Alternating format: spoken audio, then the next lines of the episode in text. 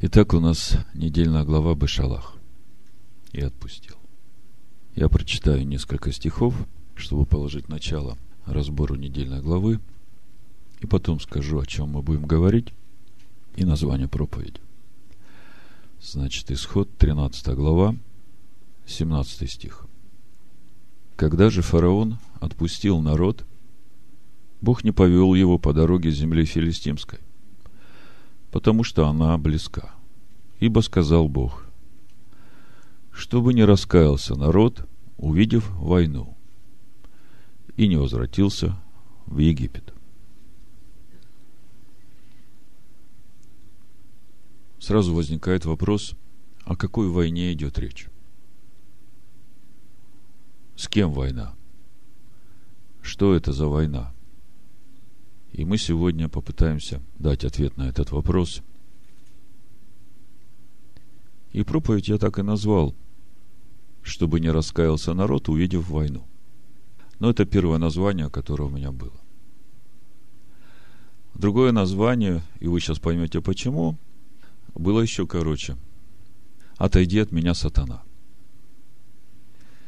И третье название – о котором мы тоже сейчас будем говорить, оно тоже об этом же.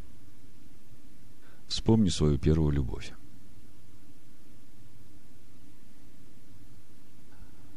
Ну, вы поняли уже, о чем будем говорить. Но будем по порядку.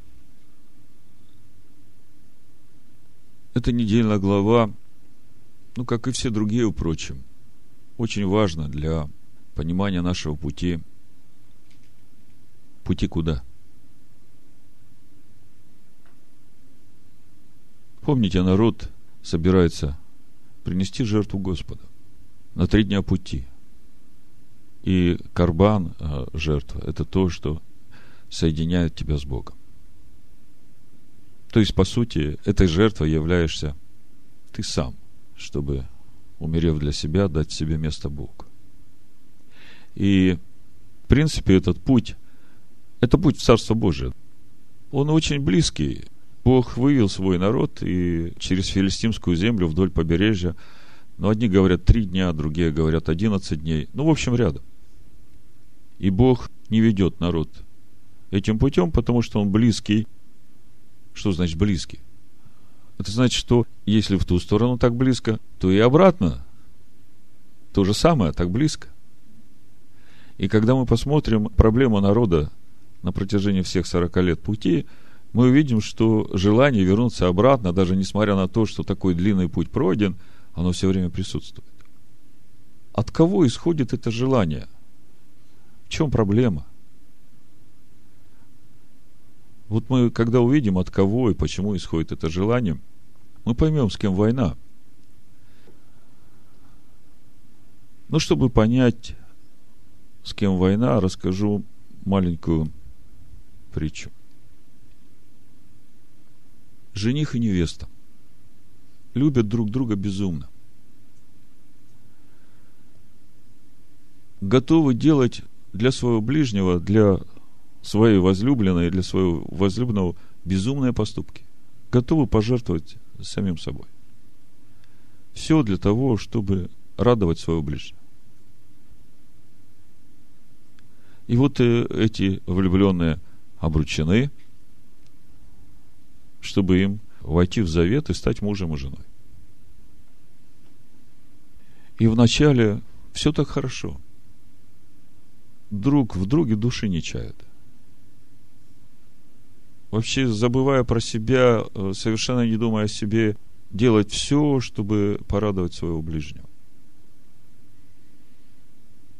И вдруг, спустя какое-то время, что-то меняется во взаимоотношениях.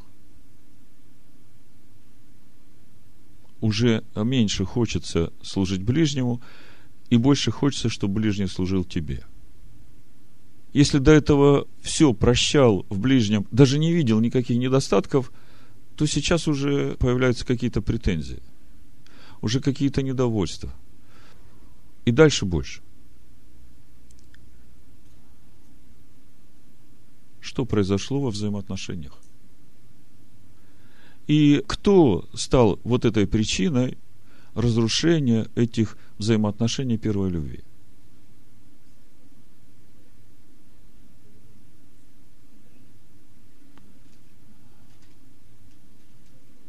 Мы еще не начали изучать недельную главу, а вы уже видите суть проблемы. Недельная глава как раз об этом. Недельная глава о том, как были разрушены вот эти взаимоотношения двух любящих. И кто их разрушил. И она не только об этом. Она нам говорит о том, что нам нужно сделать, чтобы вернуть вот эти взаимоотношения к своему возлюбленному.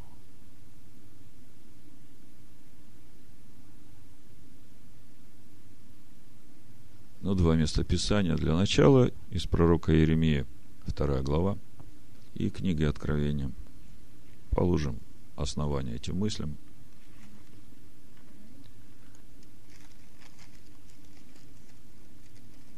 Пророк Иеремия, вторая глава, первый стих. «И было слово Господня ко мне.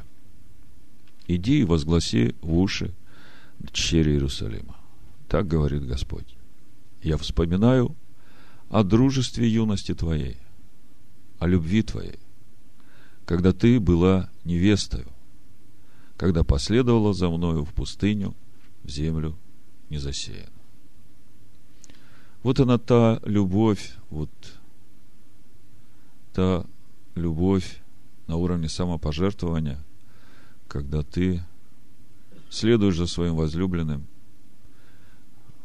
вплоть до самопожертвования. В пустыню, где нельзя жить, ты по призыву своего любимого идешь. Книга Откровения, вторая глава, можно с первого стиха ангелу Ефесской церкви напиши. Так говорит держащий семь звезд в деснице своей, ходящий посреди семи золотых светильников. Знаю дела твои, и труд твой, терпение твое, и то, что ты не можешь сносить развратных, и испытал тех, которые называют себя апостолами, а они не таковы, и нашел, что они лжецы. Ты много переносил и имеешь терпение, и для имени моего трудился и не изнемогал но имею против тебя то, что ты оставил первую любовь твою. Итак, вспомни, откуда ты не спал, и покайся, и твори прежние дела. Когда слышишь слово «не спал», сразу думаешь э, про сатану, который не спал с неба. Но здесь о другом. Здесь о той духовной высоте, на которой ты был, когда последовал за ним в пустыню. Когда совершенно забыв о себе, в хорошем смысле этого слова, не думая совершенно о себе, не боясь за себя, ты пошел за ним, куда он позовет, и готов был делать все, что он скажет.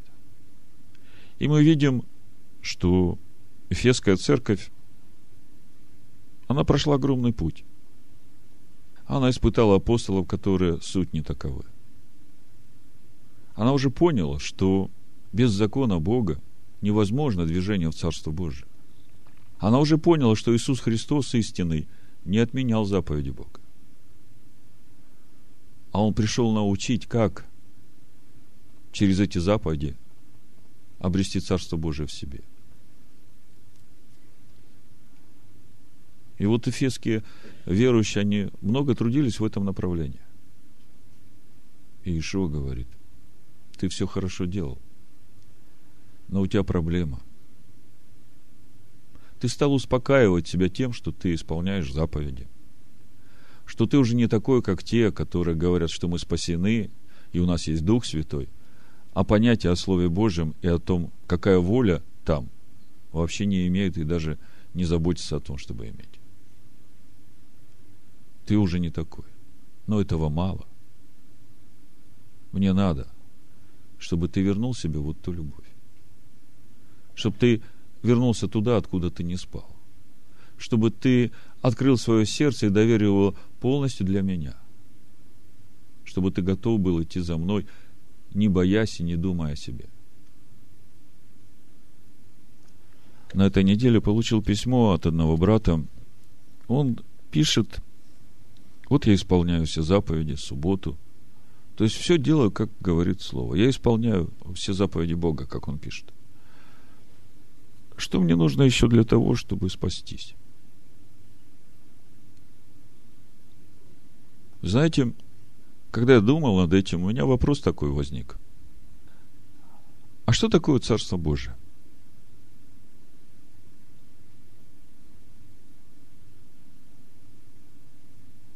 Вот э, ты исполняешь все заповеди. Ну, скажем так, исполнять эти заповеди так, чтобы по-божьему, надо большой путь пройти. Вот когда Ишуа говорит, вы слышали, там, не прелюбодействуй, да? А я говорю вам.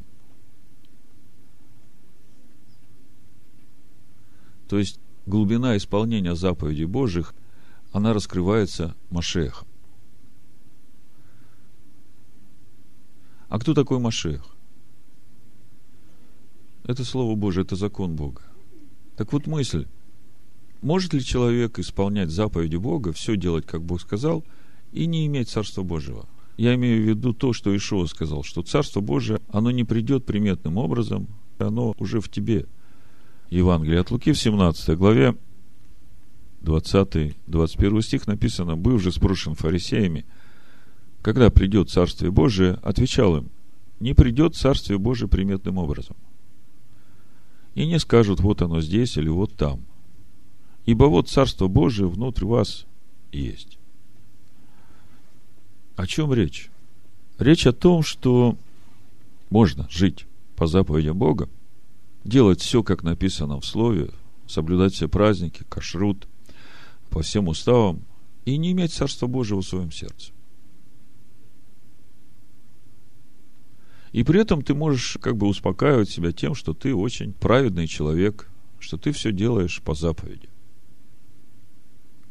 Тогда чего не хватает человеку? Я сейчас наверху с детьми об этом разговаривал, и Дебора говорит, маленький человек, она говорит, внешнего мало. Надо, чтобы и внутренне таким было.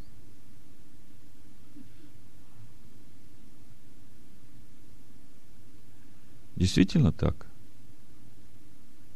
Если я внешне делаю все, как написано в Слове Божьем, а сердце мое ожесточено, в сердце своем я не доверяю себя Богу, хочу остаться при своих желаниях, при своей воле, при своих мыслях, а внешне я все исполняю, то сердце человека не меняется.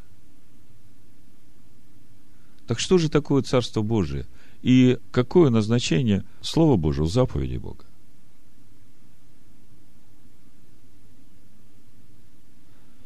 Царство Божие – это когда в твоем сердце вот та любовь, которая готова жертвовать собой ради ближнего. И ради Господа, конечно, в первую очередь. Царство Божие – это когда в сердце твоем нет страха – нет страха о своем здоровье, нет страха о завтрашнем дне, что я буду есть и пить. Нет страха за своих ближних, а что там с ним случится. Царство Божие в тебе – это когда ты во всем доверяешь Всевышнему. Вот когда мы сейчас будем читать эпизод о переходе через э, Черное море, непреодолимое препятствие перед тобой. Спереди нет куда идти, а сзади враг вот-вот тебя накроет. И ты начинаешь бояться за себя. Ты начинаешь вопить, что делать, метаться. А Бог говорит, если ты пошел приносить мне жертву, то ты просто иди. Об остальном не заботься. Все остальное сделаю я. Так вот, простая мысль. Вот эти все заповеди, все уставы, все законы, которые Бог дает, это путь. Это не цель. Цель – это Царство Божие обрести. Понимаете? А вот слово, вот то, что мы сейчас разбираем, этот человек спрашивает, что мне надо делать, чтобы спастись? Конечно, можно стандартными местами Писания ответить, типа первая глава второго послания Коринфянам, где Павел пишет, что спасение совершается страданиями Христовыми, через которые ты проходишь. Если, проходя через эти страдания, ты Христом получаешь утешение в себе. Можно еще сказать, филиппийцам 3 глава, апостол Павел говорит, я не почитаю себя достигшим. Хочу познать эти страдания Христовы, чтобы достичь Машеха так же, как он и достиг меня. Но сами по себе слова, они должны открыться человеку. Что же там за этим должно произойти? И вот сегодняшняя недельная глава, она, в общем-то, рассказывает о том, как это должно происходить и что должно происходить, чтобы Царство Божие пришло внутрь тебя. Потому что спасение это не то, что будет после нашей жизни в этом мире. Мы как бы думаем, что вот тут э, как-нибудь э, проживем, типа того, что оправдаем себя э, тем, что мы не едим свинину и субботу стараемся соблюдать, а там уж Бог нас и уведет в свое царство. Так да не так. Если в сердце твоем нет Царства Божьего сейчас, если оно не растет, даже если оно было, когда у тебя была первая любовь, а потом ты вернулся обратно в Египет, потеряв эту первую любовь, то что ты в итоге имеешь? Ты не имеешь Царства Божьего внутри себя. И то, с чем ты уйдешь из этого мира, с тем ты останешься в вечности. Значит, э, Бог не повел свой народ по земле филистимской, потому что она близка. Ибо сказал Бог, чтобы не раскаялся народ, увидев войну, и не возвратился в Египет. То есть, как мы видим, Бог принимает непосредственно участие в нашем этом намерении идти в Царство Божие. Так что же это за война и с кем? Кто этот главный враг, который разрушает эту первую любовь и все время заставляет нас смотреть на Египет? Евангелие от Марка, 8 глава, с 27 стиха написано. «И пошел Иешуа с учениками своими в селение Кесарии Филипповой. Дорогой он спрашивал учеников своих, за кого почитают меня люди? Они отвечали, за Иоанна Крестителя, другие же за Илию, а иные за одного из пророков. Он говорит им, а вы за кого почитаете меня? – Петр сказал ему в ответ, ты Машех. И запретил им, чтобы никому не говорили о нем. И начал учить их, что сыну человеческому много должно пострадать, быть отвержену старейшинами, первосвященниками и книжниками, и быть убиту, и в третий день воскреснуть. И говорил о сем открыто. Скажите, о чем говорил Иешуа вот здесь вот своим ученикам? Он говорил здесь о воле Божией для себя. Откуда он ее знает? Она в Писаниях есть. Она у пророков, она в Торе Моисея. Все это есть. И Иешуа знает все, через что ему предстоит пройти для того, чтобы исполнить волю Бога. И начал учить их, что Сыну Человеческому много должно пострадать, быть отвержену старейшинами, первосвященниками, книжниками и быть убиту, и в третий день воскреснуть. И говорил о сем открыто. Но Петр, отозвав его, начал прикословить ему. Он же, обратившись и взглянув на учеников своих, воспретил Петру, сказав – отойди от меня, сатана. Потому что ты думаешь не о том, что Божие, но что человеческое. Чтобы гнать сатану, кого гнать надо?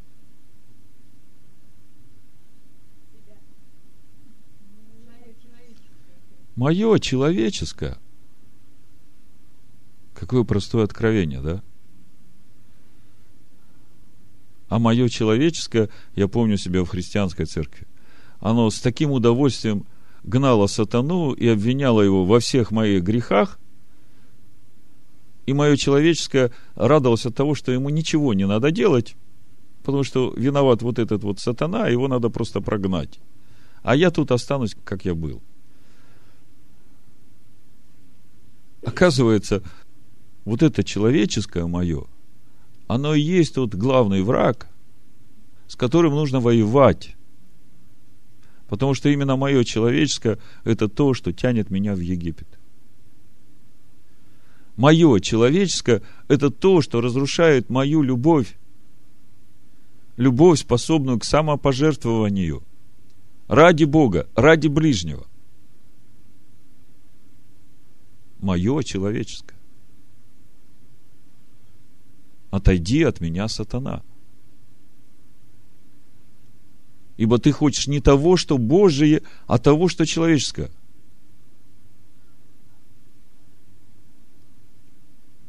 А как же мне узнать, а что Божие, а что человеческое?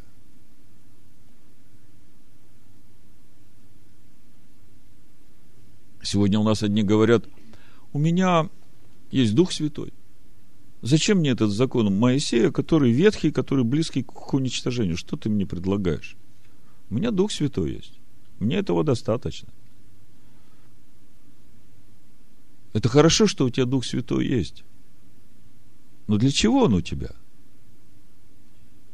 Чтобы тебе научиться познать, что Божие, и иметь силу избрать Божие.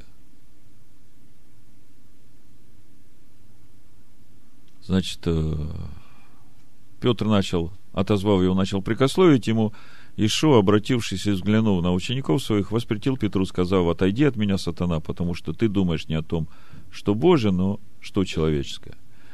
И, подозвав народ с учениками своими, сказал им, кто хочет идти за мною, отвергнись себя, возьми крест свой и следуй за мной. Ибо кто хочет душу свою сберечь, тот потеряет ее, а кто потеряет душу свою ради меня и Евангелия, тот сбережет ее. И вот когда вот этот призыв Иешуа идти за ним, взяв свой крест, отвергнувшись себя, становится понятно, о чем речь идет. Отвергнуться всего, что человеческое.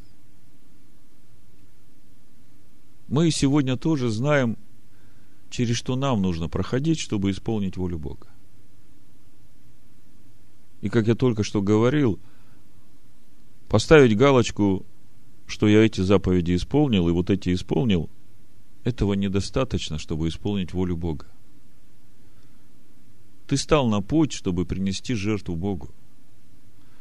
Ты стал на путь, чтобы стать храмом Бога, чтобы стать обителю для Бога. Ты стал на путь прийти в подобие Сына Бога.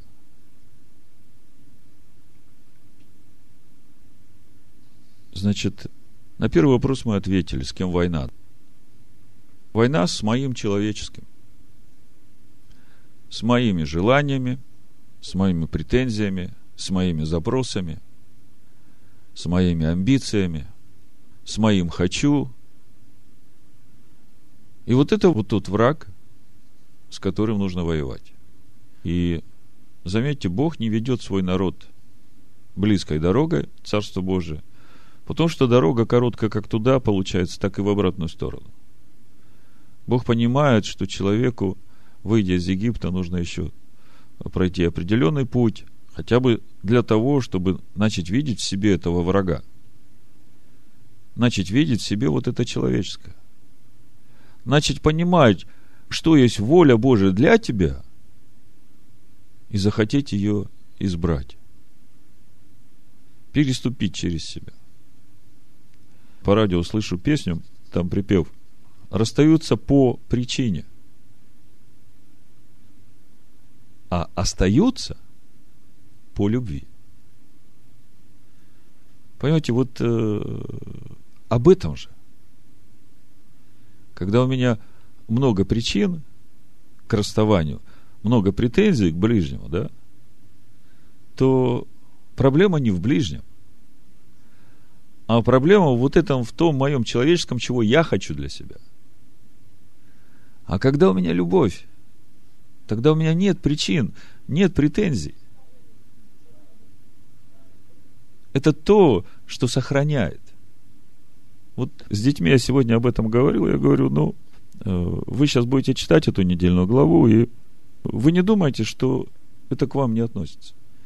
Это относится напрямую. Если вы разберетесь вот с этой сегодняшней недельной главой и поймете ее, положите ее в основание своей жизни, то ваш брак будет счастливым. Ваши дети будут счастливы. Вы уже с самого начала будете жить в Царстве Божьем. И это Царство будет в вас расти и умножаться. Вам главное понять, кто ваш враг и чего вам хотеть.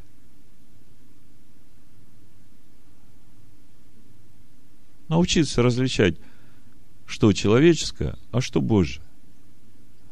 И вы знаете, что самое важное во всем этом процессе, что следует помнить? То, что стаж в Боге не имеет никакого значения. Бог не повел свой народ короткой дорогой, Бог повел народ через пустыню, 40 лет вел, и на сороковом году странствия, книга чисел, 20 глава, давайте посмотрим.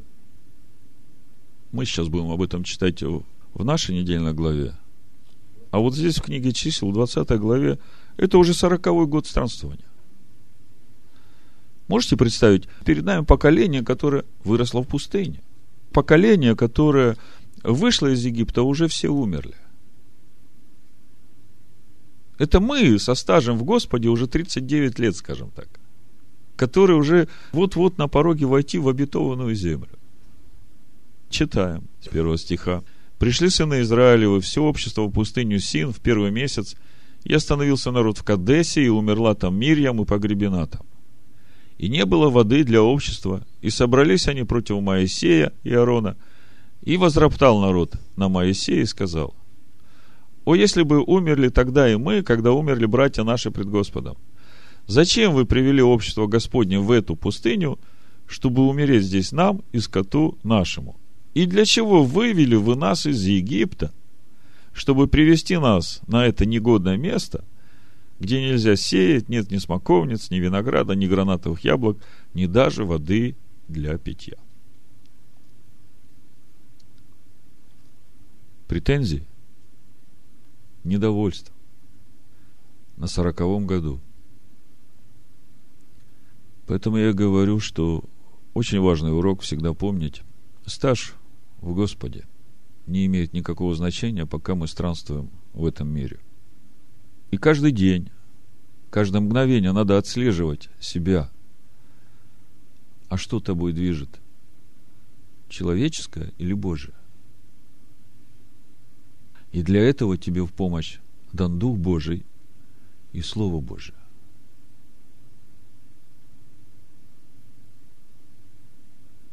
В 25 главе, здесь же в числах, пока мы здесь в числах, смотрите, тоже сороковой год – и тема та же. И жил Израиль в Сетиме, и начал народ блудодействовать с дочерями Маава. Родственники. Дочери Маава. Родственники, только прелюбодейные родственники. И приглашали они народ к жертвам богов своих, и ел народ жертвы их, и кланялся богам их. Вот это самое страшное, подумайте. Если тебя будут приглашать прелюбодейные родственники, братья во Христе, в кавычках, в том Христе, который отменил закон, и ты будешь есть с ними их духовную пищу и приносить жертву тому Христу, который отменил закон, то берегись, тут же погибнешь.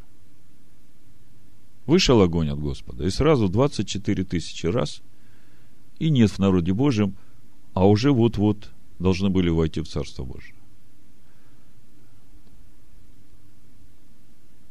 Так что вот это человеческое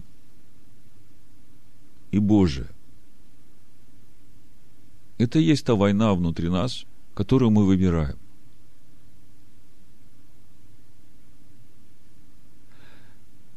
Давайте посмотрим дальше, что же нам говорит недельная глава – об этой войне, об этой любви и о том, как она была разбита. Трагичная история. И через эту историю мы можем увидеть, что нужно сделать, чтобы не разбить эту любовь. И если даже она дала трещину, что нужно сделать, чтобы восстановить эту любовь?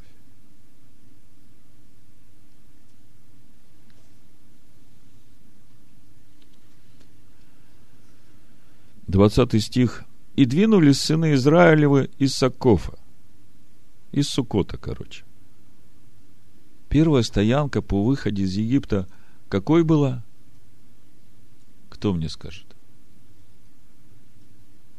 Вот из Рамзес вышли 600 тысяч сыновей Израиля и множество иноплеменных народов. И первая стоянка где была? Ну, давайте числа откроем 33 главу, чтобы вы понимали, о чем здесь речь идет. Знаете, когда я читаю Писание, вот размышляю стих за стихом, столько много открывается. Нужно только размышлять и думать о том, а что это говорит мне. Значит, 33 глава чисел мы читаем с первого стиха. Вот станы сынов Израилевых, которые вышли из земли египетской по ополчениям своим под начальством Моисея и Аарона. Моисей по повелению Господню описал путешествие их по станам их, и вот станы путешествия их, то есть остановки. Из Рамзеса отправились они в первый месяц, пятнадцатый день первого месяца, на другой день Песах вышли сыны Израилевы под рукой высокую в глазах всего Египта – между тем египтяне хоронили всех первенцев, которых поразил у них Господь, и над богами их Господь совершил суд. Так отправились сыны Израилева из Рамзеса и расположились станом в Сакхофе, в Сукоте. О чем это говорит? Вот этот Сукот, как бы вам сказать, это самая высокая духовная точка единения народа со Всевышним. Вот на всем этом пути было. Как бы это ни странно звучало. Я говорю о той первой любви, которая была в народе, когда они последовали за Господом. И если вы откроете книгу Левит, 23 главу, то в 42-43 стихе мы читаем «В кущах живите семь дней». Это праздник Суккот, да? Устав праздника Суккот. Всякий туземец, израильтянин, должен жить в кущах. Чтобы знали роды ваши, что в кущах поселил я сынов Израилевых, когда вывел их из земли египетской, я Господь Бог ваш.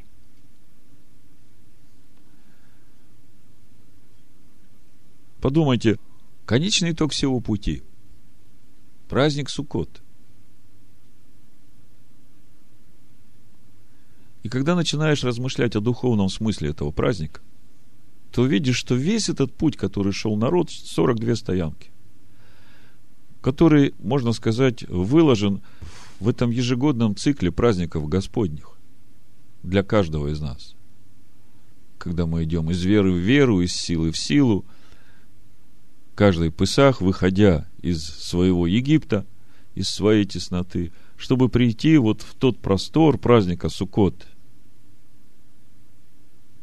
И в конечном итоге, куда мы приходим?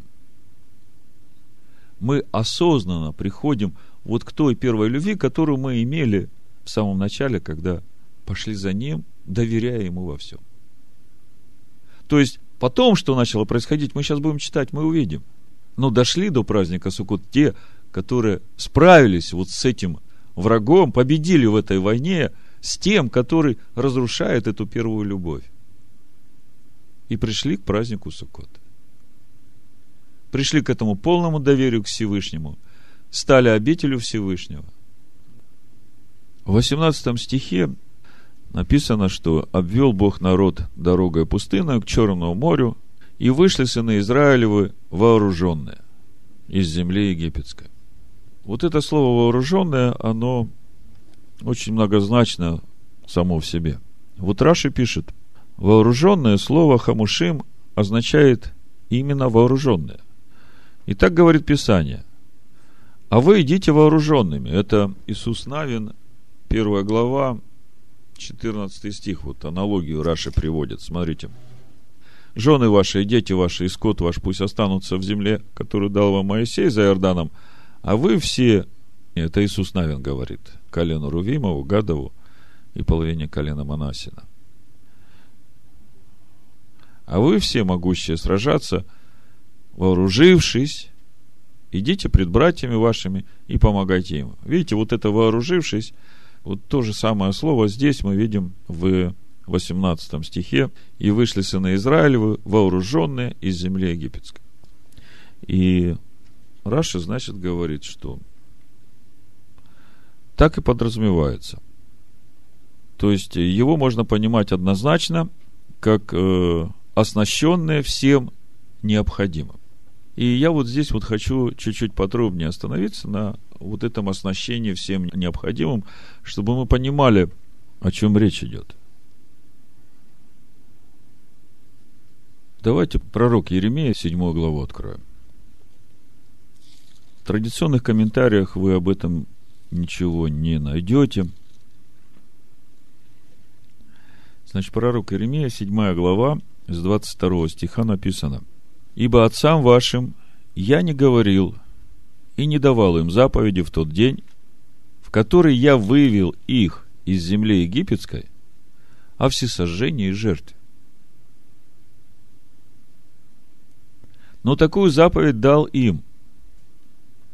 Слушайтесь гласа моего, и я буду вашим Богом, а вы будете моим народом, и ходите по всякому пути, который я заповедую вам, чтобы вам было хорошо.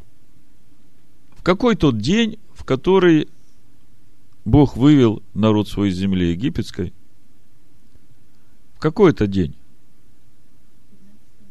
15 Ниссана. И если Бог говорит, что вот в тот день я вам дал такую заповедь, слушайтесь гласа моего. О чем это говорит? Может ли Бог требовать от человека слышать голос Бога, если человеку не дана такая способность слышать голос Бога? Ну, конечно, не может. Как Бог может требовать от человека то, что человек не может? В третьей главе Евангелия от Анна мы читаем, вы знаете. Ишуа говорит Никодиму, восьмой стих. Дух дышит где хочет, и голос его слышишь, а не знаешь, откуда приходит и куда уходит. Так бывает со всяким рожденным от Духа. Если Бог говорит, слушайте голоса моего, а голос может слышать только рожденный от Духа, то что мы можем сказать о вышедших из Египта?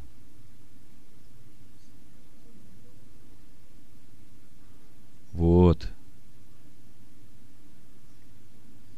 В тот день, когда народ выходил из Египта, а я напомню, что происходило накануне.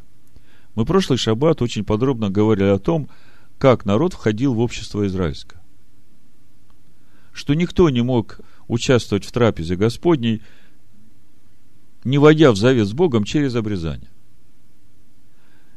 И речь не идет о простом механическом обрезании, а речь идет о посвящении себя Всевышнему.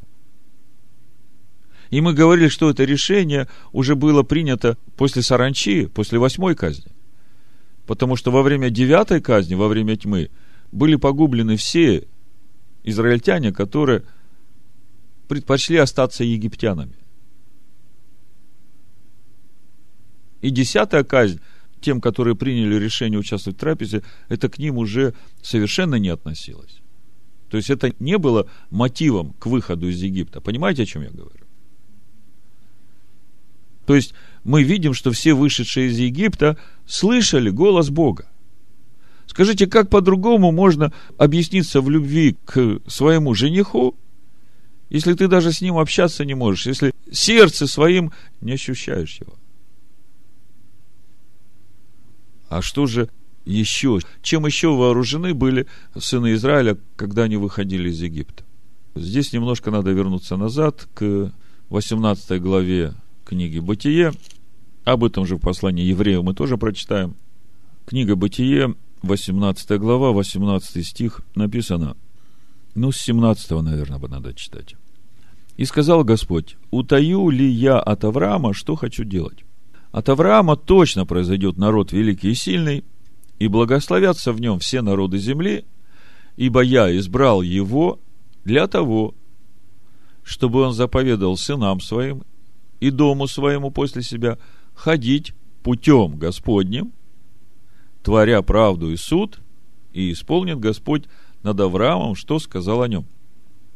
Ну, первый момент, на который мы просто обращаем внимание – что Бог заповедал Аврааму, чтобы Авраам заповедал своим сынам ходить путем Господним, творя правду и суд. Как вы думаете, Авраам это сделал? Заповедал Авраам? Или он это дело пропустил? Ну, конечно, заповедал.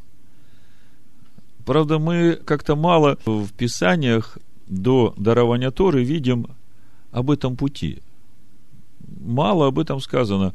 Вот единственное место, это 26 глава книги Бытие, где что-то более-менее конкретно сказано об этом пути, который Авраам заповедал.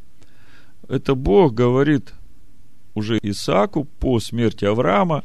Другими словами, Бог сам свидетельствует о пути, пройденном Авраамом, о том, как он его прошел и какого результата он достиг.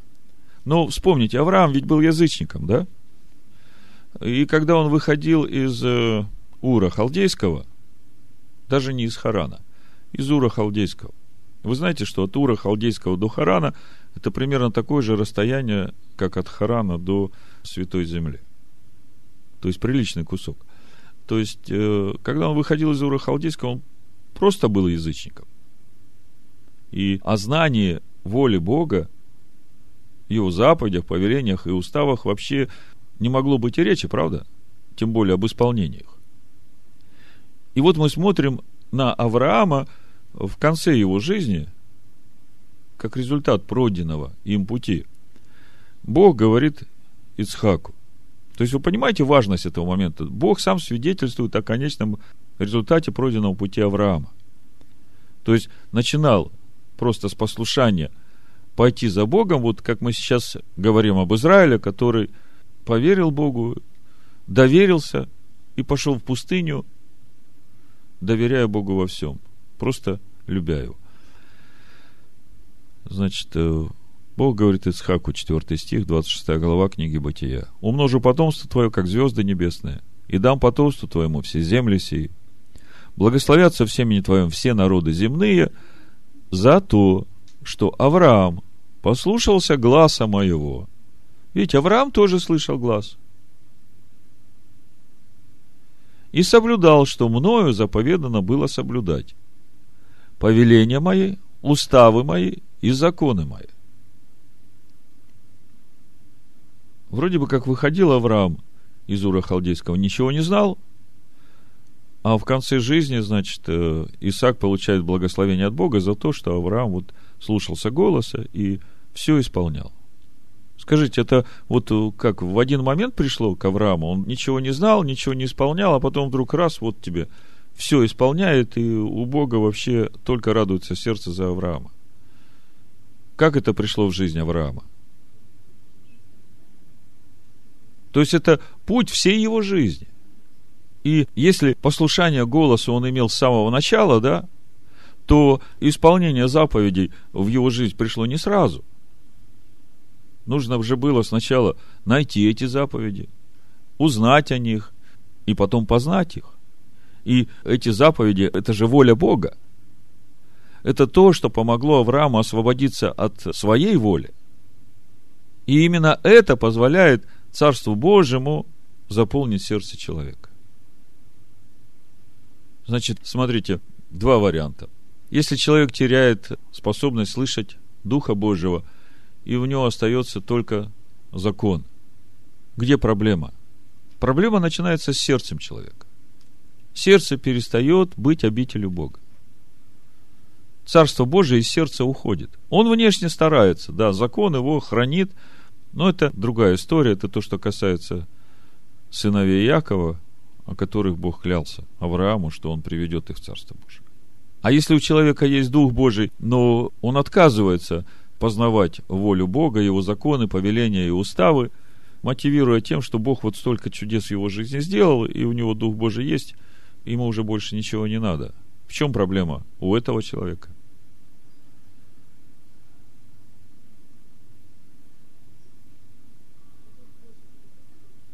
Вопрос, а Дух Божий в таком человеке может жить? Я так понимаю, что в первый момент там был Дух Божий. Потому что человек получил рождение свыше. И он получил Дух Божий для того, чтобы идти и познавать волю Бога. А человеку сказали, вот это там, где воля Бога написана, это ветхое. Это близкое к уничтожению, тебе это больше не надо. Иисус уже все это сделал. Вот смотри на Иисуса, какой он был. Вот таким будь, и ты уже спасен.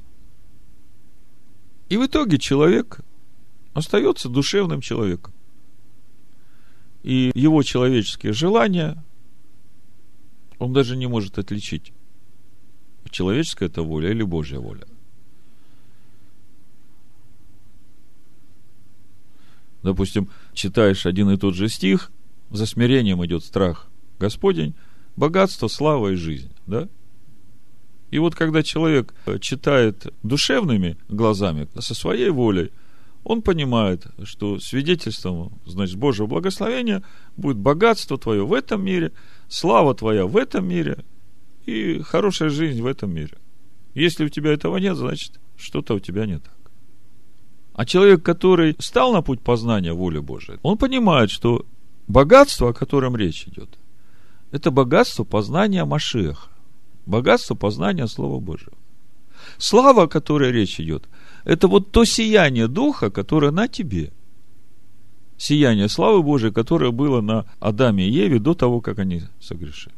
И жизнь, о которой речь идет, речь идет о жизни Бога в тебе, которая делает тебя причастником вечной жизни. Вот я и говорю, то, с чем ты уйдешь из этого мира, то, чем душа твоя будет наполнена, то ты и будешь.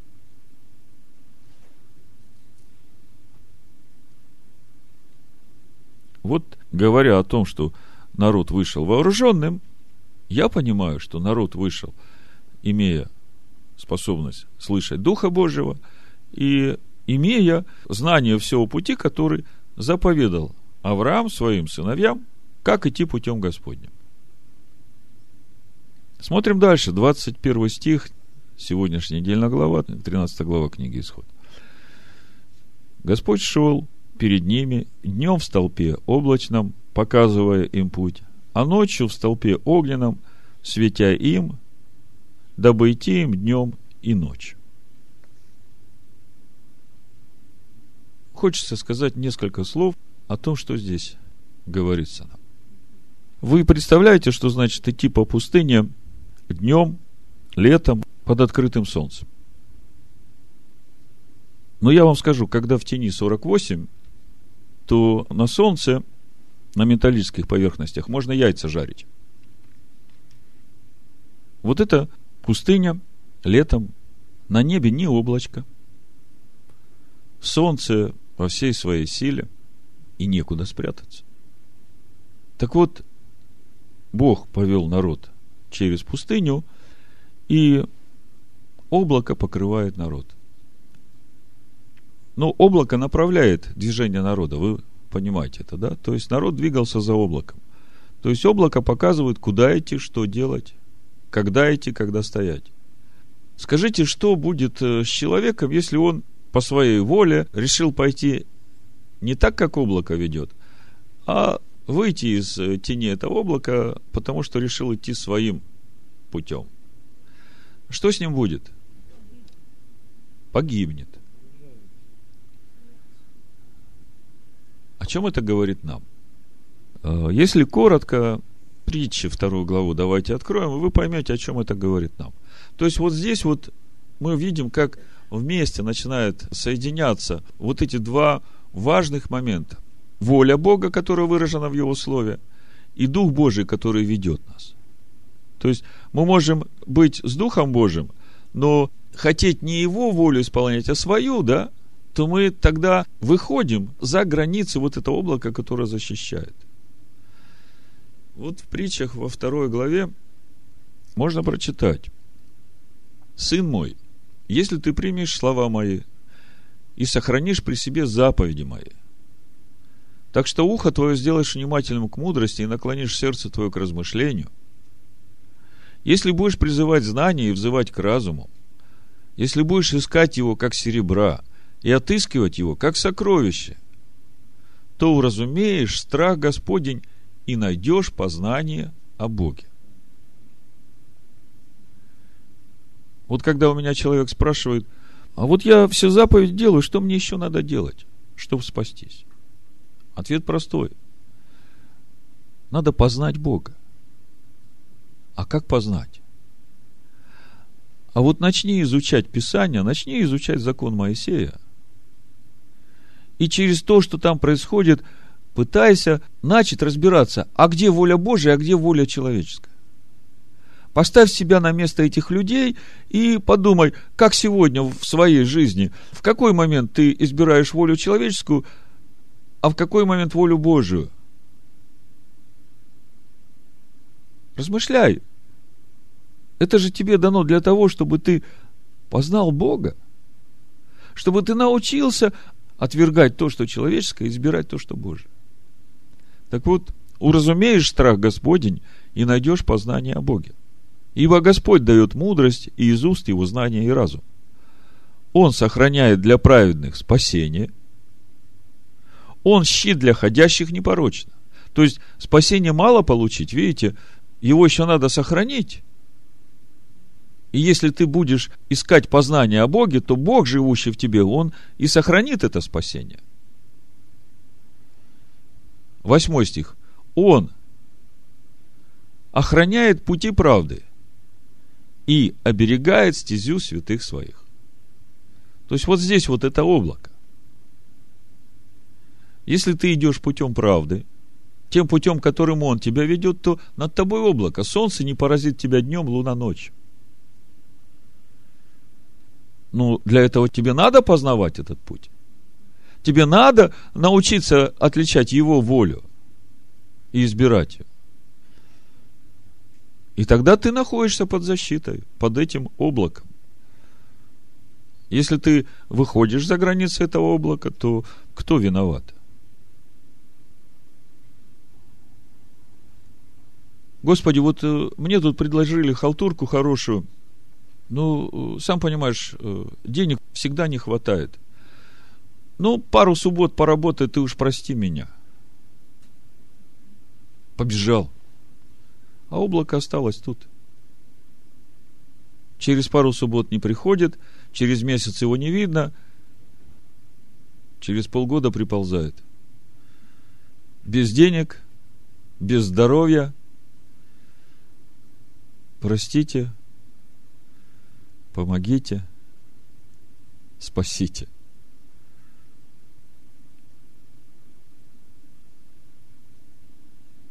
А что, Бог виноват, что ты решил мимо облака пробежать? Как Бог любовь, как Он может так поступать?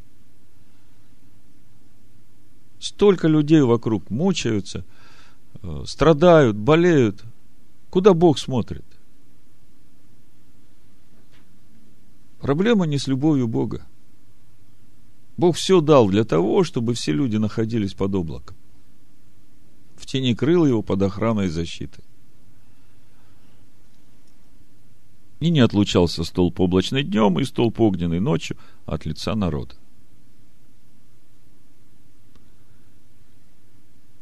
Столб облачный и столб огненный от тебя не отлучится. Главное, чтобы ты от него не отлучался.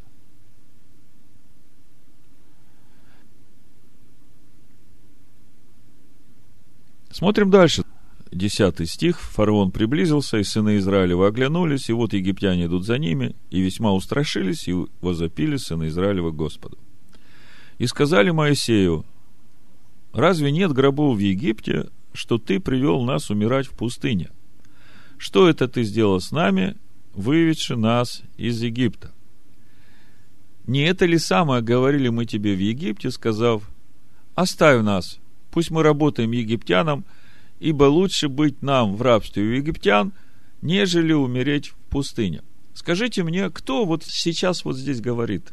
Лучше нам быть в рабстве у египтян, нежели умереть в пустыне. Кто это говорит? Это Божие или человеческое? Человеческое. Что произошло с той любовью, которая еще три дня назад была готова следовать за своим любимым, готовая на все. Кто разрушает эту любовь? Помните, когда мы разбирали путь Авраама, путь Ицхака, путь Якова, мы видели там два этапа. Помните путь Авраама, когда вначале он последовал за Господом, и он все время пытался спасти себя сам. И через это Сара страдала, там к фараону попала. И потом он в конце видел, что все его попытки спасать себя самого, они были плачевными. Он и себя не спас, и э, Сару потерял. И тогда Бог вмешался и действительно спас. И мы тогда говорили, что вот с того момента, когда мы начали этот путь идти за Господом, то на первом этапе Бог учит нас тому, чтобы нам научиться перестать бояться за себя. То есть нам надо научиться вот этому бетахону, полному доверию Всевышнему во всем, что будет происходить в нашей жизни, не боясь за себя, за свою работу, за своих детей, за свою жизнь. Вот это первый этап. И вот здесь мы видим то же самое в масштабе всего народа. Эта ситуация сложилась не случайно. Бог специально создает такую ситуацию, чтобы нам научиться перестать бояться за себя. Но Моисей сказал народу, не бойтесь. 13 стих. Стойте и увидите спасение Господне, которое Он соделает вам ныне – ибо египтян, которых видите вы ныне, более не увидите вовеки. Господь будет поборать за вас, а вы будьте спокойны. И сказал Господь Моисею, что ты вопиешь ко мне? Скажи сынам Израилю, чтобы они шли. Если ты стал на путь Господень, идти к себе истинному, наступая на себя, к лицу Всевышнему, и становиться непорочным – то ты иди. Просто иди. Каждый день, познавая своего Бога. Каждое мгновение, сверяя свое сердце с тем, что слышишь, что Дух тебе говорит. Размышляя над Словом Божьим, углубляясь в то, чтобы познавать волю Божию, отличать ее от человеческой и избрать волю Божию. Просто иди каждый день, доверяя Ему. И не бойся. Какие бы препятствия перед тобой впереди не были в видимом мире, какие бы враги за тобой не гнались в видимом мире, это не твоя забота. Тебе не надо бояться. Тебе надо просто доверять Богу. И когда Бог видит вот такое доверие, поверь, препятствия, которые перед тобой, их не будет, Бог их уберет. Враги, которые за тобой будут гнаться, ты увидишь, как они все будут уничтожены. А ты просто иди. 31 стих. «И увидели израильтяне руку великую, которую явил Господь над египтянами, и убоялся народ Господа и поверил Господу и Моисею, рабу его. Тогда Моисей и сына Израилева воспели Господу песнь сию и говорили. И дальше идет песня Господа. Вы знаете, вот эта песня, она для тех, которые все еще боятся за себя, для тех, которые пытаются все еще себя спасать сами, является свидетельством того, что Бог спасает. И тебе не надо бояться. И когда мы читаем эту песню, просто за неимением времени я немножко сокращу, просто в этой песне видно, куда ведет Бог свой народ. 15 стих. «Тогда смутились князья и домовы, трепет объял вождей Моавицких, уныли все жители Ханаана. Да нападет на них страх и ужас от величия мышцы твоей, да не имеют они как камень, доколе проходит народ твой, Господи, доколе проходит сей народ, который Ты приобрел. Веди его и насади его на горе достояния Твоего, на месте, которое Ты соделал жилищем себе, Господи, во святилище, которое создали руки Твои, Владыка. Господь будет царствовать веки и вечность. Скажите, что это за гора, достояние Бога, и что это за святилище, которое создали руки Его? Ну, послание евреям, 12 глава, написано, что это за гора. Давайте прочитаем. Но вы приступили к горе Сиону, к ограду Бога живого, к небесному Иерусалиму и к тьмам ангелов. Чтобы быть кратким. Куда ведет нас Господь? В небесный Иерусалим.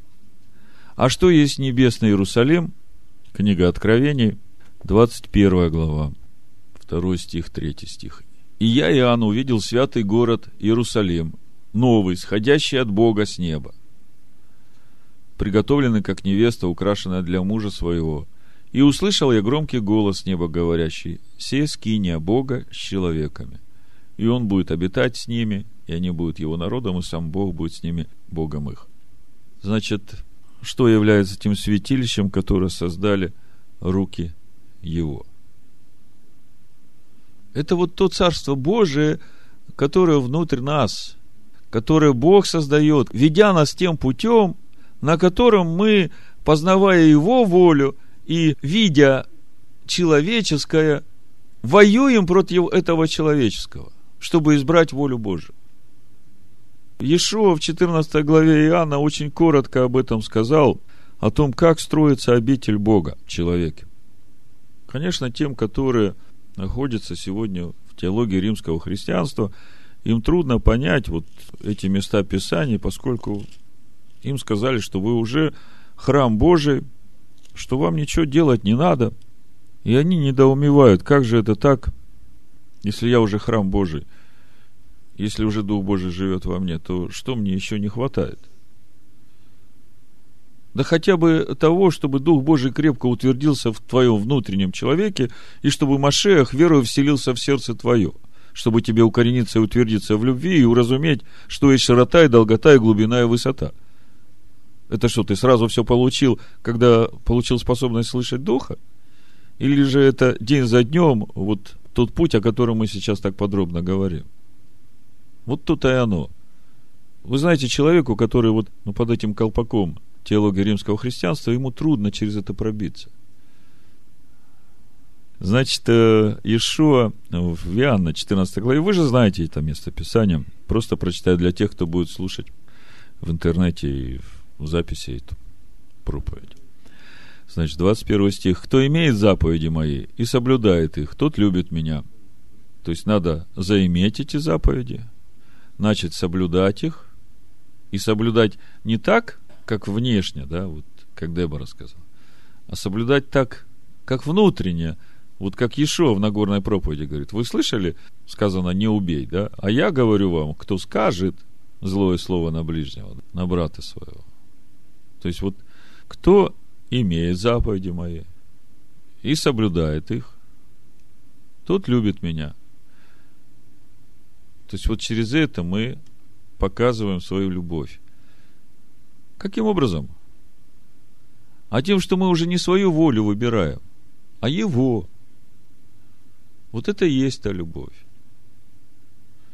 Тот возлюблен будет отцом моим, и я возлюблю его, явлюсь ему сам. Иуда не искорет, говорит ему, Господи, что это, что ты хочешь явить себя нам, а не миру? Ишо сказал ему в ответ, кто любит меня, тот соблюдет слово мое. И отец мой возлюбит его, и мы придем к нему, и обитель у него сотворим. Царство Божие внутрь нас есть. И оно начинается с возрождения у нас вот той скинии небесной, в которой мы священники и Машиах первосвященник. И в которой мы служим как священники, имея совершенную жертву, и служим для того, чтобы присутствие Божие постоянно было в этом храме, очищая себя, познавая волю Божию и как бы расширяя территорию этой скини в нашем сердце. Вот так вот обитель Бога в нас совершается. Значит, возвращаемся в книгу Исход. Народ пропел песню, Мирием радуется. 22 стих. «И повел Моисей израильтян от Червного моря, и они вступили в пустыню Сор, и шли они три дня по пустыне, и не находили воды». Смотрите, опять эти три дня, да? И не находили воды. Мы как-то говорили, если смотреть восьмую главу книги Второзакония, то можно видеть, что там все эти ситуации, которые происходят в жизни народа на этом пути, все это делает Господь, чтобы показать самому человеку, что в его сердце. Ну, давайте прочитаем. Потому что, ну, как еще научиться распознавать, где воля Божия, а где воля человеческая? Второзаконие, 8 глава, с первого стиха написано – все заповеди, которые я заповедую вам сегодня, старайтесь исполнять, дабы вы были живы и размножились, и пошли и завладели землею, которую с обещал Господь отцам вашим. И помни весь путь, которым вел тебя Господь Бог твой, по пустыне, вот уже сорок лет, чтобы смирить тебя, чтобы испытать тебя и узнать, что в сердце твоем – будешь ли хранить заповеди Его или нет. Он смирял тебя, томил тебя голодом, питал тебя манную, которую не знал ты и не знали отцы твои, дабы показать тебе, что не одним хлебом живет человек, но всяким словом, исходящим из уст Господа, живет человек. Одежда твоя не ветшала на тебе, и нога твоя не пухла, вот уже сорок лет. И знай в сердце твоем, что Господь Бог твой – учит тебя, как человек учит сына своего. Скажите, как человек учит сына своего?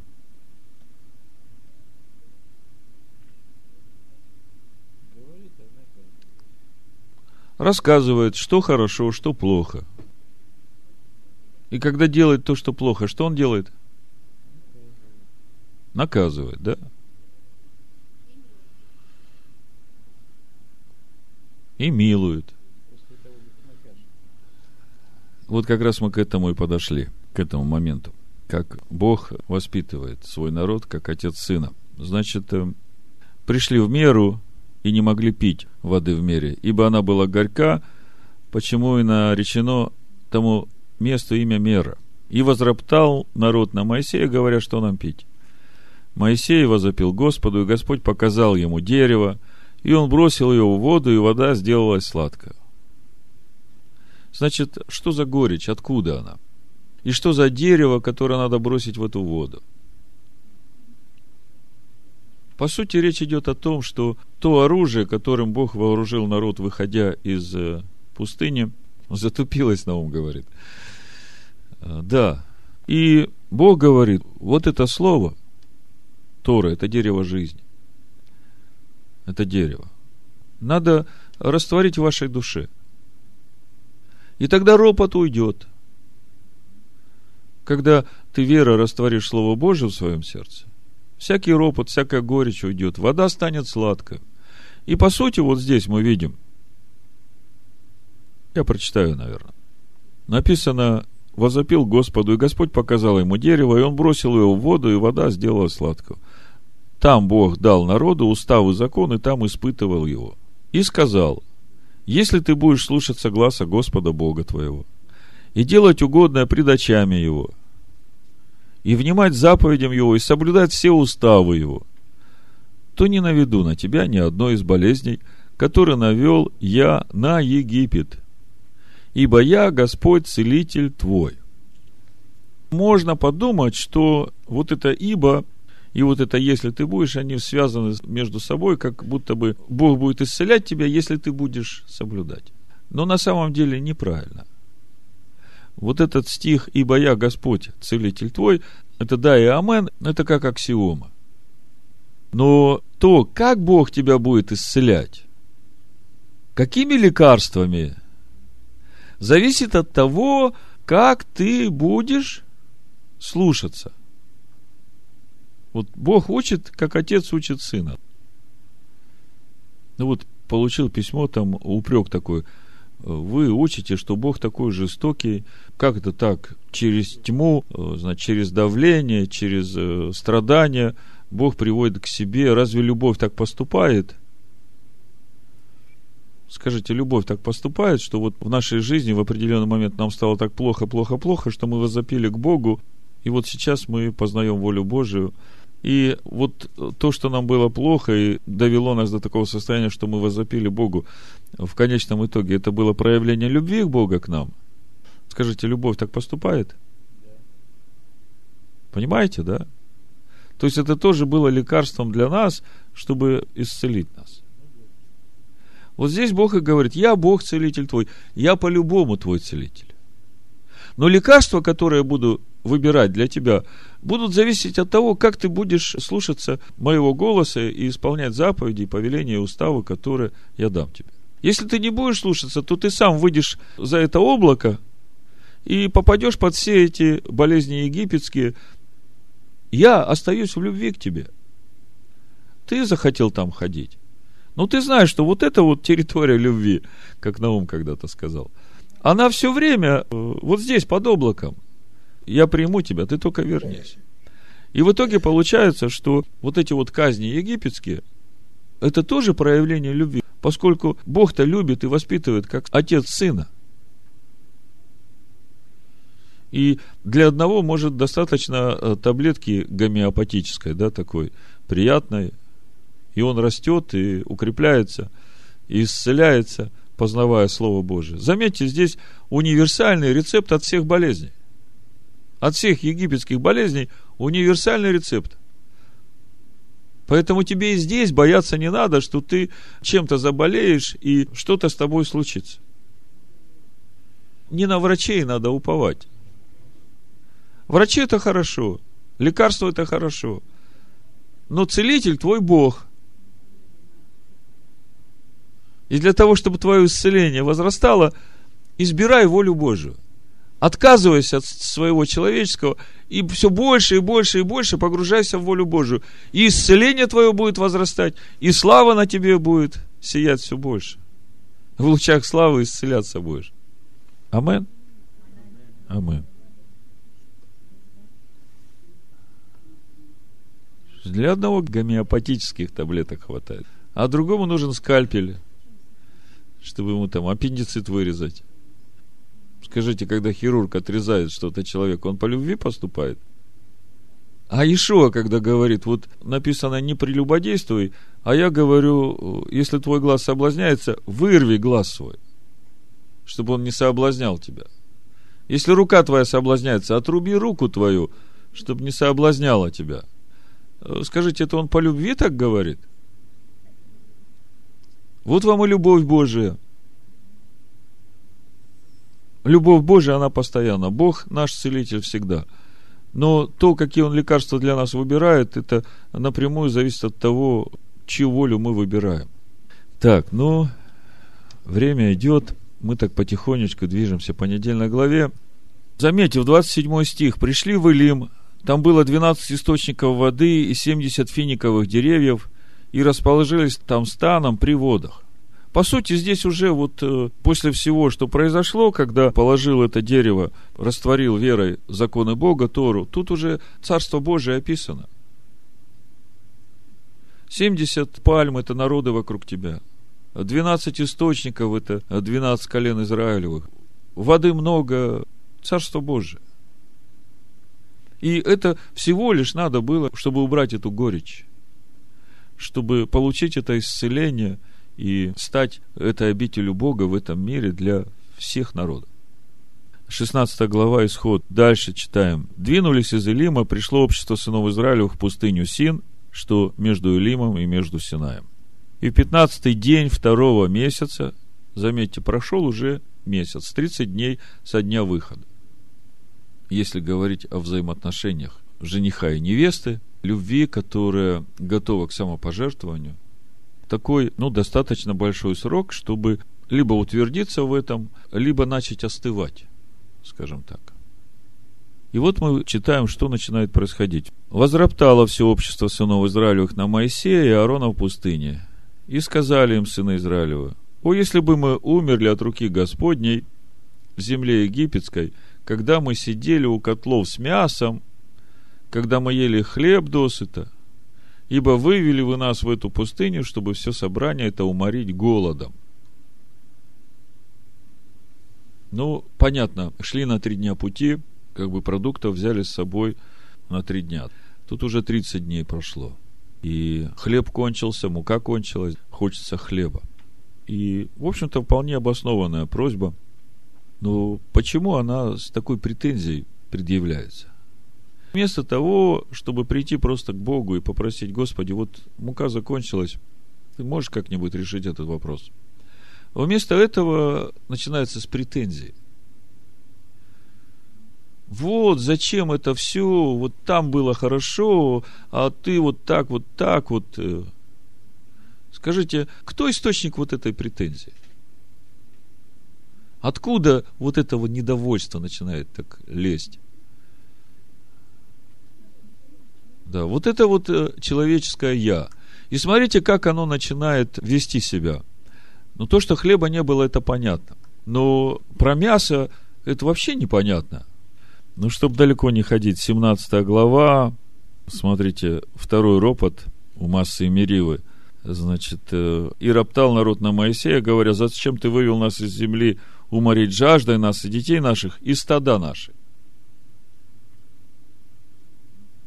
То есть, возвращаясь сюда, в 16 главу, э, можно сказать, что мяса больше, чем достаточно. Так э, мышление какое? Это мое. Это же я кровью и потом там в Египте заработал. Это мое. Если Бог ты меня привел сюда, то ты уж, пожалуйста, давай мне то, что мне надо, а мое не трожь. А если посмотреть, кто же в Египте сохранил вот это вот все твое, когда Египет рушился, а ты со всем этим своим остался. Да, даже хотя бы об этом. То есть, смотрите, мясо-то было. Больше, чем достаточно. Даже если посмотреть на сороковой год, вот то, что я вначале вам читал, числа, да, когда народ опять стал роптать, воды не было. Там скота больше, чем достаточно на сороковом году. То есть, о чем это говорит? Это говорит о, об этом человеческом, которое как бы держится за свое, и здесь уже а, вот этой доверительной любви между человеком и с Богом, это типа, ну, муж и жена. А ты мое что трогаешь? Это мое, ты мое не трожь. Вот э, ты давай своим пользуйся. Понимаете, да? Вот это вот мое, твое. Когда была первая любовь, там что-нибудь было мое, твое?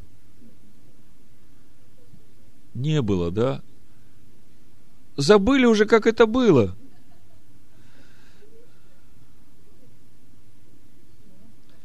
Вспомни, откуда ты не спал. Трудно вспоминать, правда? Когда кругом все мое, да? И ты вообще мой. И Бог вообще мне нужен для того, чтобы мои желания исполнять. Такая волшебная палочка. Бог, давай мне процветание.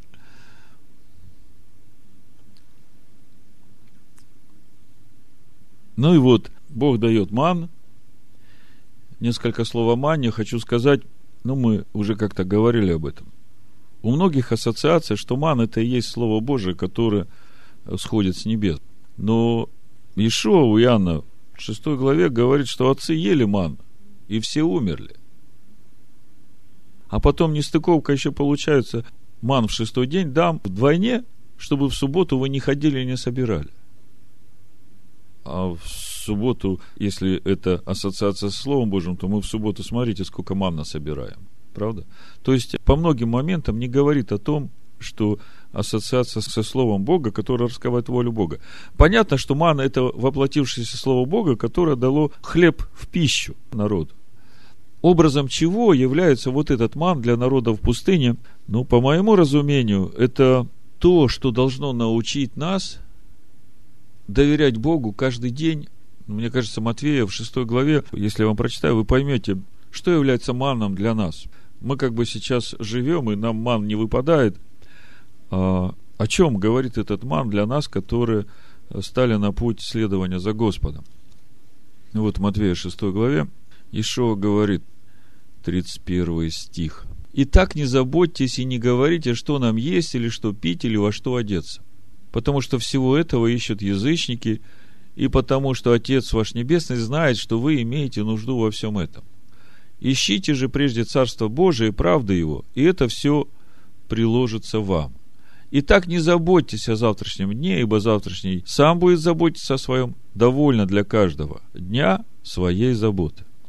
То есть, вот этот ман – это свидетельство Бога для тебя. Ну, до этого у тебя приоритетом жизни, главной целью было заботиться о этом хлебе насущном. И Бог сейчас вот тебе говорит, тебе надо переосмыслить свои цели в жизни. И это не просто человеку сделать, он ведь все время привык заботиться о человеческом. А Бог дает тебе ман, ты его сейчас не видишь. Но если ты начнешь заботиться о Божьем, если ты поставишь целью своей жизни, приоритетом, главным смыслом своей жизни заботиться о Царстве Божьем в себе, то на каждый день хлеб насущный будет у тебя. Ман будет выпадать у тебя, еда у тебя будет, тем более в шестой день Бог будет давать тебе вдвойне, чтобы тебе в субботу вообще не думать об этом. Понимаете? Вот о чем для меня свидетельствует ман. Это моя вера в то, что Бог позаботится о хлебе насущном для меня, если я буду заботиться о том, чтобы мне достигать Царства Божьего каждый день, каждое мгновение. Понимаете, если ты будешь заботиться о Царстве Божьем, то это не значит, что ты будешь бездельником. Потому что четвертая заповедь говорит – заповедь о субботе, она же говорит, шесть дней работы, да, а седьмой день покоя. Более того, мудрецы говорят, что вот этот ман выпадал у праведников, те, которые вот заботились о том, чтобы достигать Царства Божьего, он выпадал прям чуть ли не в кастрюле, прям в шатре. А вот те, которые больше думали о человеческом, им надо было далеко ходить, собирать этот ман, искать, очень много трудиться там, чтобы принести его домой. Да и амен. Чем больше я доверяю Богу, чем больше я забочусь о Царстве Божьем, познании Его воли, отрекаясь от своей воли, тем ближе этот ман у меня к дому. Мне не надо много времени тратить на то, чтобы собирать этот хлеб насущный. Ну хорошо, с маном все понятно. Мы пришли к 17 главу. Это кульминация взаимоотношений народа с Господом хотение человеческого вытеснило Божие. Вот здесь вот эта трагедия, проигранная война, я бы так сказал. И двинулось все общество сынов Израилевых из пустыни, Син, в путь свой, это 17 глава, 1 стих, по повелению Господню. И расположились станом в Рефидиме, и не было воды пить народу. И укорял народ Моисея, и говорили, дайте нам воды пить. И сказал им Моисей, что вы укоряете меня? Что искушаете Господа? И жаждал там народ воды, и роптал народ на Моисея, говоря, зачем ты вывел нас из Египта, уморить жаждою нас и детей наших, и стада наших? Моисей возопил Господу и сказал, что мне делать с народом сим? Еще немного, и побьют меня камнями. И сказал Господь Моисею, Пройди перед народом и возьми с собой некоторых из старейшин израильских, и жезл твой, которым ты ударил по воде, возьми в руку твою, и пойди. Вот я стану пред тобой на скале в Хариве, и ты ударишь в скалу, и пойдет из нее вода, и будет пить народ. И сделал так Моисей в глазах старейшин израильских. И нарек месту тому имя Масса и Мерива по причине укорения сынов Израилевых и потому, что они искушали Господа, говоря – если Господь среди нас или нет. Удивительная деградация. Такой глубокий спуск от той высоты духовной любви, когда последовал за Господом в пустыню, вообще не думая о себе. До того момента, когда ты вдруг говоришь, у меня того нет, у меня этого нет, и вообще, есть ли Господь среди нас? Был ли это Бог, который все это делал? 94-й псалом. Вы знаете, я его прочитаю из э, Тегелима. Я вчера, когда молился о наступлении Шаббата, читал из Тегелима вот как раз вот эти благословения, которые произносятся перед зажиганием свечей при встрече субботы. И начинаются они именно с 94-го псалма.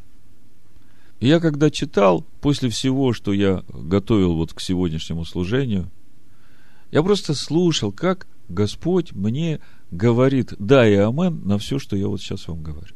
Вот вы сейчас послушаете, и вы услышите, я верю. Воспоем Господа. Будем славить могучего Спасителя нашего. Встретим Его благодарственными жертвоприношениями. Будем петь Ему гимны, ибо Господь – великий Бог. Великий владыка всех высших сил тот, в чьей власти земные глубины, тот, кому принадлежат горные высоты, тот, кто владеет океаном, который он сотворил, тот, кто создал сушу. Придите, чтобы пасть ниц перед ним. Склонимся и преклоним колени пред Господом, возвеличившим нас. Ибо Он Бог наш, и мы народ, о котором Он заботится, стадо, которое Он ведет рукой своей. Это может быть стать явным сегодня, если вы станете внимать Его словам. Не ожесточайте сердце ваше, как это случилось в Мереве в день, когда вы были в пустыне в Массе, где испытывали меня ваши отцы, искушали меня, хотя и видели мои деяния. Сорок лет я наказывал поколение пустыни, говоря, они – народ, сердце которого пребывает в заблуждении. Они не знают моих путей. И потому поклялся я в гневе своем, что не войдут они в место, где я уготовил им покой. Послание евреям, 3 глава, с 14 стиха.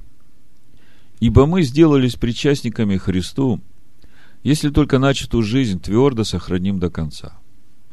Доколе говорится ныне, когда услышите глаз его, не ожесточите сердец ваших, как во время ропота. Ибо некоторые слышавших возроптали, но не все вышедшие из Египта с Моисеем. На кого же негодовал он сорок лет?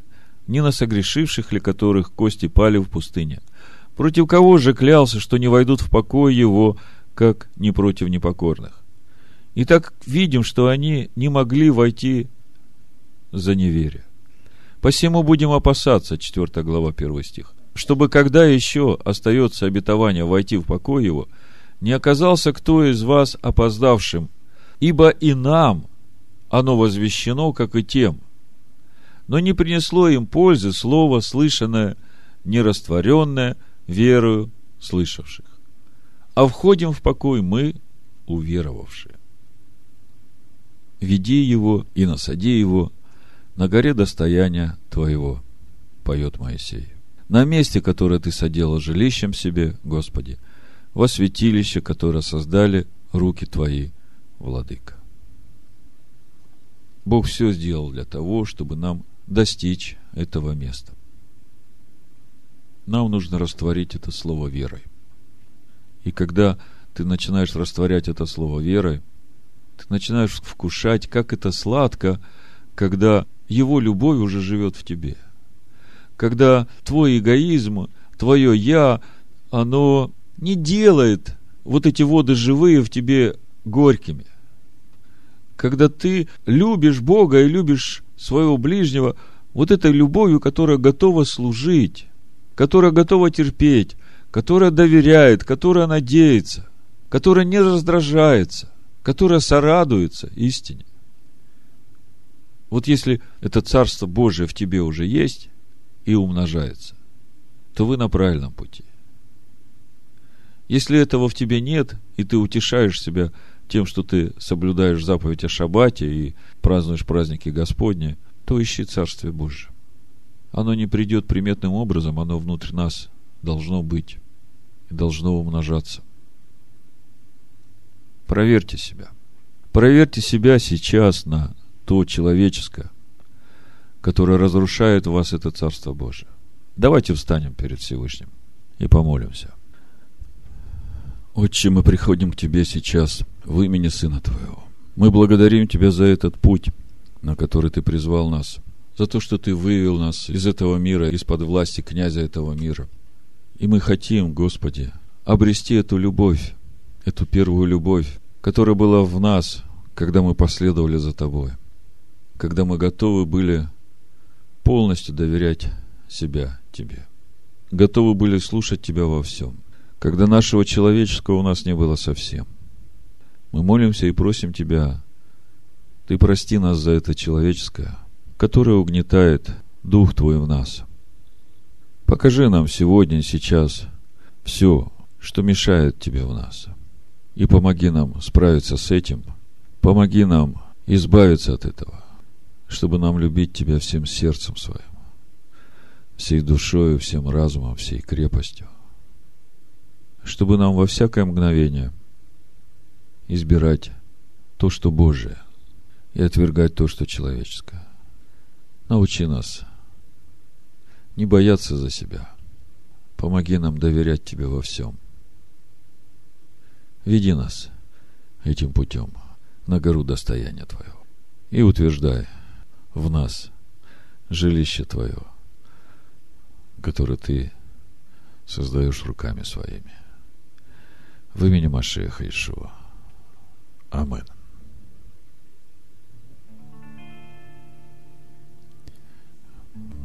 С раннего утра Я тобою насыщаться И надеждой на тебя В своем духе укрепляться. Буду с раннего утра я тобою насыщаться И надеждой на тебя В духе буду укрепляться. Потому что я в тебе Потому что ты во мне Сделает рука твоя То, что не могла моя Потому что я в тебе, потому что ты во мне, Сделает рука твоя то, что не могла моя. Утомленному дашь силу, изнемогшему дашь крепость, побегут и не устанут и пойдут не утомятся. Утомленному дашь силу, изнемогшему дашь крепость, побегут и не устанут, и пойдут не утомятся, потому что я в тебе, потому что ты во мне — Сделает рука твоя То, что не могла моя Потому что я в тебе Потому что ты во мне Сделает рука твоя То, что не могла моя. Буду с раннего утра я с тобой соединяться И любовью твоей В силе буду обновляться. Буду с раннего утра Я с тобой соединяться И любовью твоей В силе буду обновляться. Потому что я в тебе, потому что ты во мне сделает рука твоя то, что не могла моя, потому что я в тебе, потому что ты во мне, сделает рука твоя то, что не могла моя.